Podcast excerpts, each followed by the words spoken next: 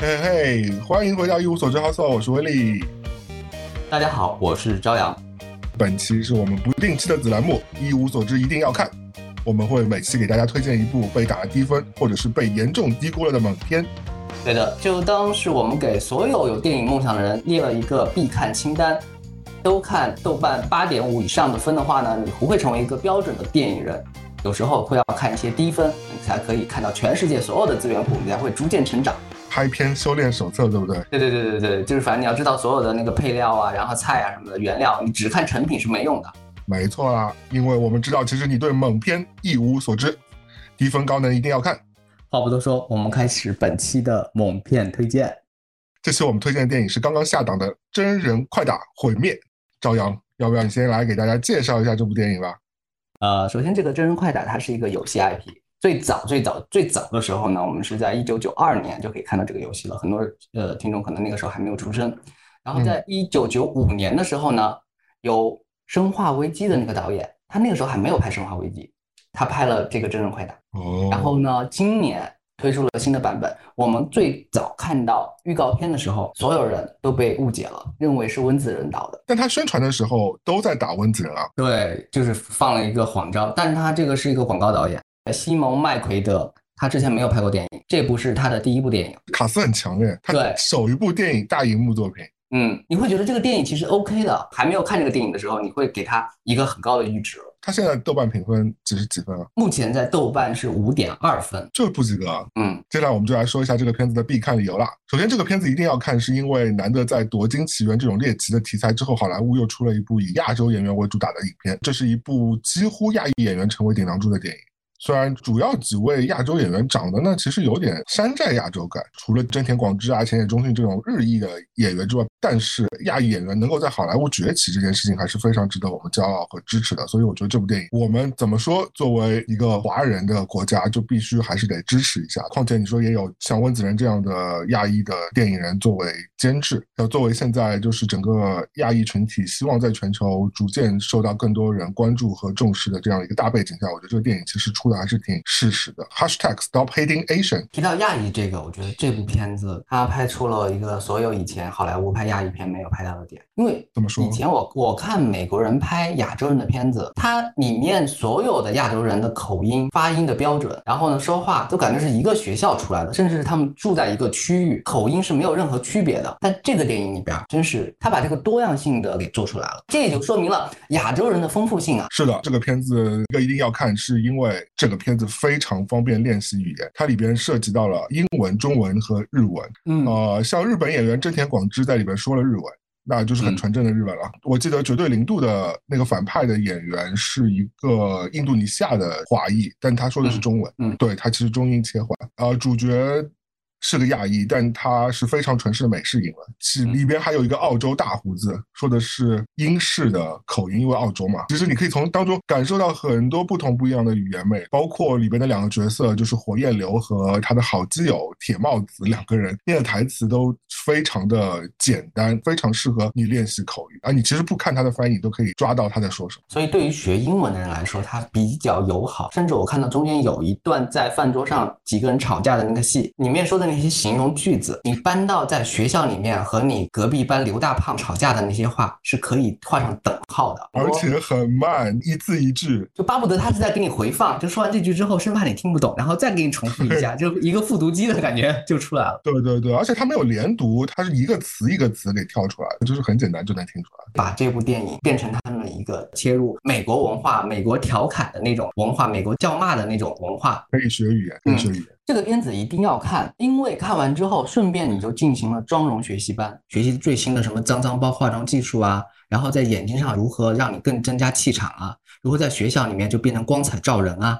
如何让自己本来是一个亚洲传统的模样，画完之后，哎，又有点异域风情，又没有失掉亚洲的本色，成为一个全场 C 位，就所有的追光灯都打在你的脸上，一下子就注意到你了。这个部片子化妆的优势来说，就是你真的可以感受到它让整个亚洲就是 Asian Power 这个力量变得更强了。其实它整个亚洲角色的存在感就变得更强。像真田广之和千野忠信两位，感觉年纪都非常大了，但在这部片子里面，其实就是看上去还是相对来说保养还可以。比如说千。眼中性，他的眼睛基本上是没有变暗过的，一直在发光。是的，只要这个角色出现，他的眼睛就在发光。你想想，因为他是雷神。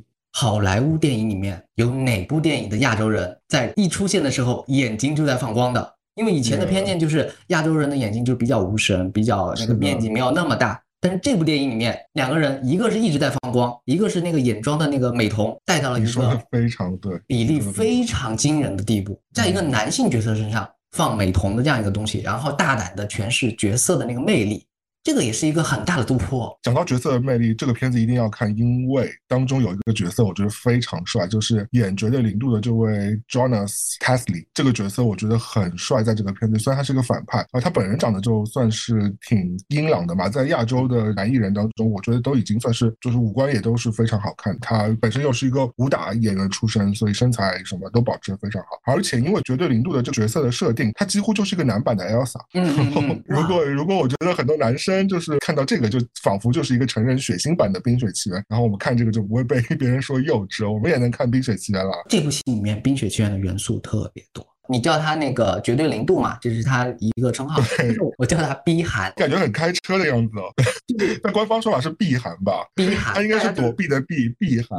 就是我听它那个读音有点像逼迫的逼。然后呢，寒气的寒，他是不是暗中的就是契合了？就是说，这个角色其实，在真人快打这个世界里面，他是有力度和魅力的这样一个男士。没错，没错，他真的是颜值担当，我觉得。另外，他手上的那个制冰的速度一下子全都变得很冷，我觉得这个效果，董明珠看了之后就会浑身颤抖，就是这个制冷的效率未免太高了吧？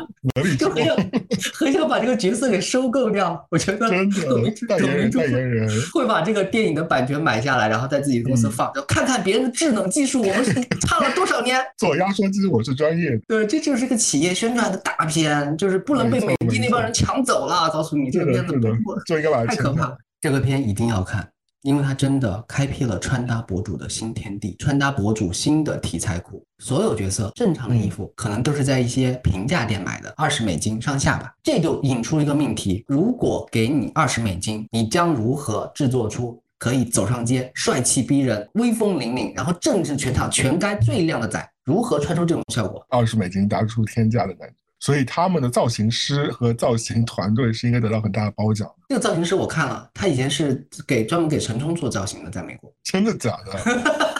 还真不是无名之辈。这个电影它里面所有角色穿的服装是符合整个游戏。发展的那个规律的，我们回头去看，从第一代到最新一代的那个游戏风格里面，人物穿搭的那个效果，完整还原，做出了一些所谓的写实生活风。因为一般我们认为，我们看像街霸呀，或者像其他的格斗游戏，都会在服装造型上做很多夸张力度的表现，就是恨不得在所有的那个钻石都镶在那个盔甲上。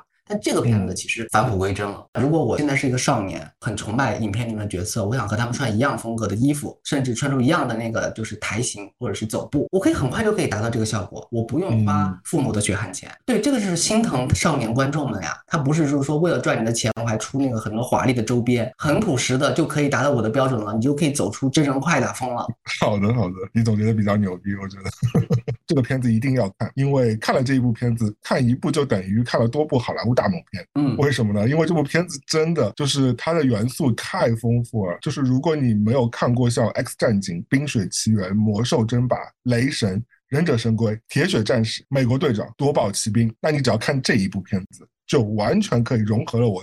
刚刚讲的上述所有片子，基本的重要元素都在里边。它里边有一个角色是像魔兽争霸里边的一个那个角色，而且它不只是魔兽争霸的兽人的角色哦，它还有三对手给兽人赋予了亡灵族的角色，所以它让整个魔兽争霸非常有机的融合在了这一个角色身上，就买一赚三的感觉。前野忠信演的雷神，就是就是亚裔版雷神啊，而且能飞能隐身能瞬间转移，那比 原先海总演的雷神可牛多了，好。对这个片，它最友好的，或者是它最善良的那个地方在哪呢？就是现在很多人，就是或者很多制片方走入了一个误区，说我嗯拍一个大片儿，我要做一个全新的世界观，让大家前所未见。但是观众的欣赏的习惯不是我要看全新的东西，而是要看一点点熟悉加意外的东西。就这个东西呢，好像在哪儿见过，但是又有一点不同。因为你带着这种熟悉感去看的话，就会有亲切感嘛，你就会这么看下去。如果是全新的话，观众会觉得自己是个小白痴，你比我的那个气场大，我被你压倒了，这样我我看电影就会很累。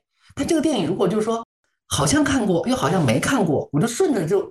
就把这个东西看下去了，这是娱乐心态呀，就是把握了观众。你说的对，这跟我前阵子对《头号玩家》的感觉是一样。《头号玩家》其实他把角色给还原给你看吧，但这部影片它不仅还原了，它还升级了，它还变成不一样的东西。它做了一些小小的修改啊，没错，他看了一部等于看了十部。这个片一定要看，因为这个电影有还原一些名场面，但是它没有像游戏那么肆无忌惮，让人产生不适感。它修改了这个残忍。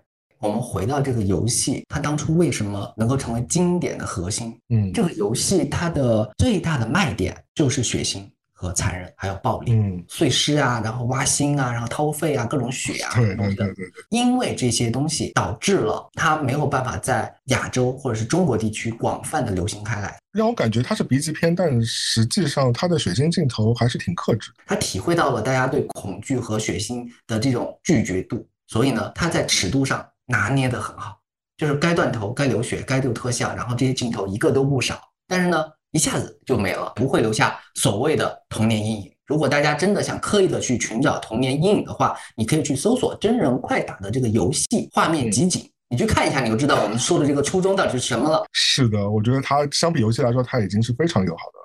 这个片子一定要看，因为这个片子剧情非常的轻松。这个片子别说烧脑了，就连脑子都不需要。特别是对于在社畜啊九九六一天之后的观众来说，是非常非常友善。我如果真的累了一天之后，我绝对是不想让若兰这种导演彻彻底底侮辱一次智商的，因为他的片子看完之后，整个就是累上加累。我就是希望看一些就是疯的一些电影。我觉得这个片子完全的做到了，因为他他他甚至连剧情都没有给你设置很多障碍，他省略了大部分的背景交代。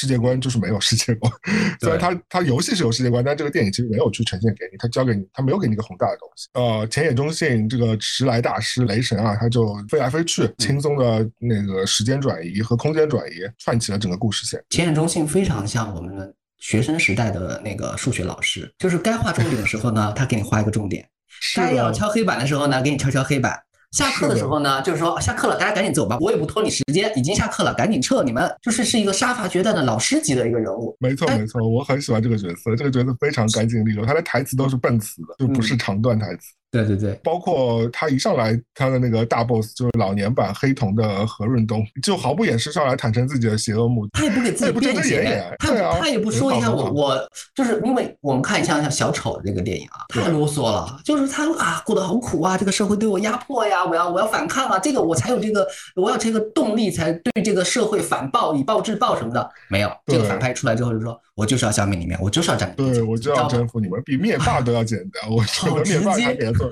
是的，好直接，然后直接到我有点被感动了。当时没错没错，你就觉得啊，太好了，就不用再去理解反派的想法和他的心路历程。所以这个片子轻松是在于说各个人角色之间找到彼此，因为他有很多角色嘛，大概十几个角色，然后找到彼此就非常的轻松，就等等于走那个拐个弯就找到了。然后你就算在撒哈拉，突然间下一个角色就呃凭空就出现了，然后就嗨，我就带他们去基地了。就是整个 我觉得就非常的轻松，根本不需要你也不需要去想为什么我这些。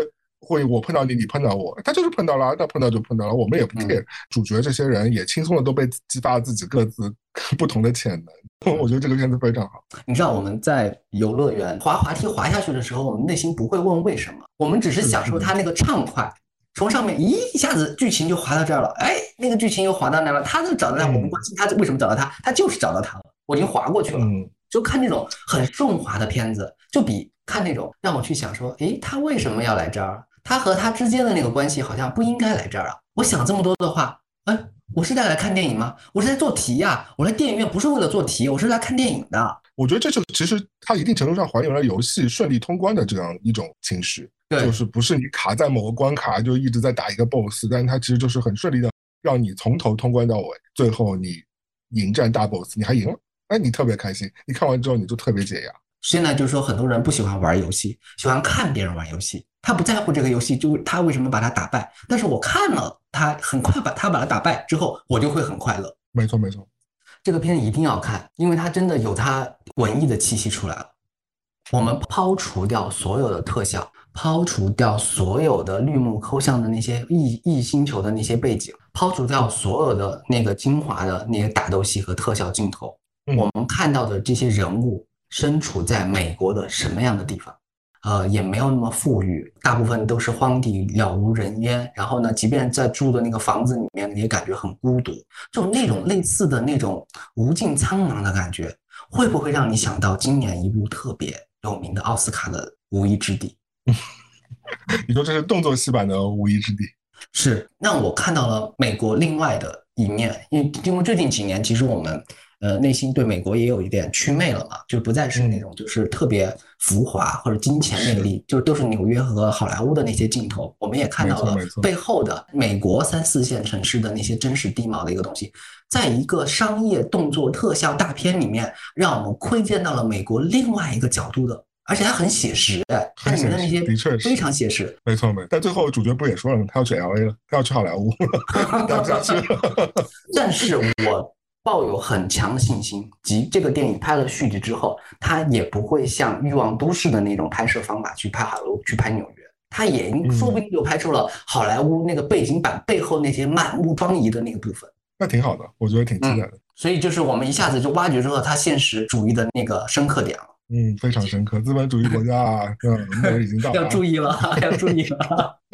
呃，这个片子一定要看，因为它的片尾做的非常好，我这一点是不得不夸啊。它用了黑红色的对比色的这个动画，它配了一个电音，特别有千禧年代那种复古感，就仿佛在庆祝电影整个一切尘埃落定的一种感觉，嗯甚至都让我回想起我小时候那种，就是 去 pub 里，然后高举着一次性塑料杯啊，刚刚在那个 bartender 那买完装的那些廉价金汤力啊、波德嘎 soda 啊那些，在黏糊糊的地板上穿过穿过人挤人，然后音乐又非常嘈杂那种电音的感觉，然后再去去找同伴那种，一下子就让我找到了那个那个感觉。我甚至我都把那个片尾整个 字幕都走完，我听完了那个，我觉得哎呀，年轻真好。你真的说到重点了。这个电影的制作团队不看不知道，做音乐这个人叫本杰明·奥菲斯奇，他做的代表作有什么？